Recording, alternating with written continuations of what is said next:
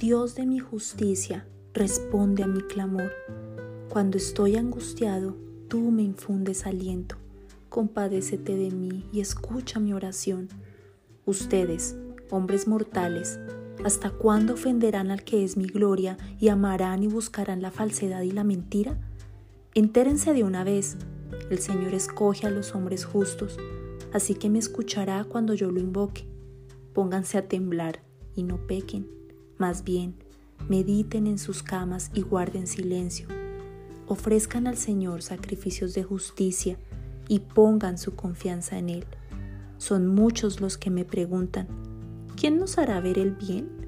Que la luz de tu rostro, Señor, los ilumine. Tú pusiste en mi corazón más alegría que la de tener trigo y vino en abundancia.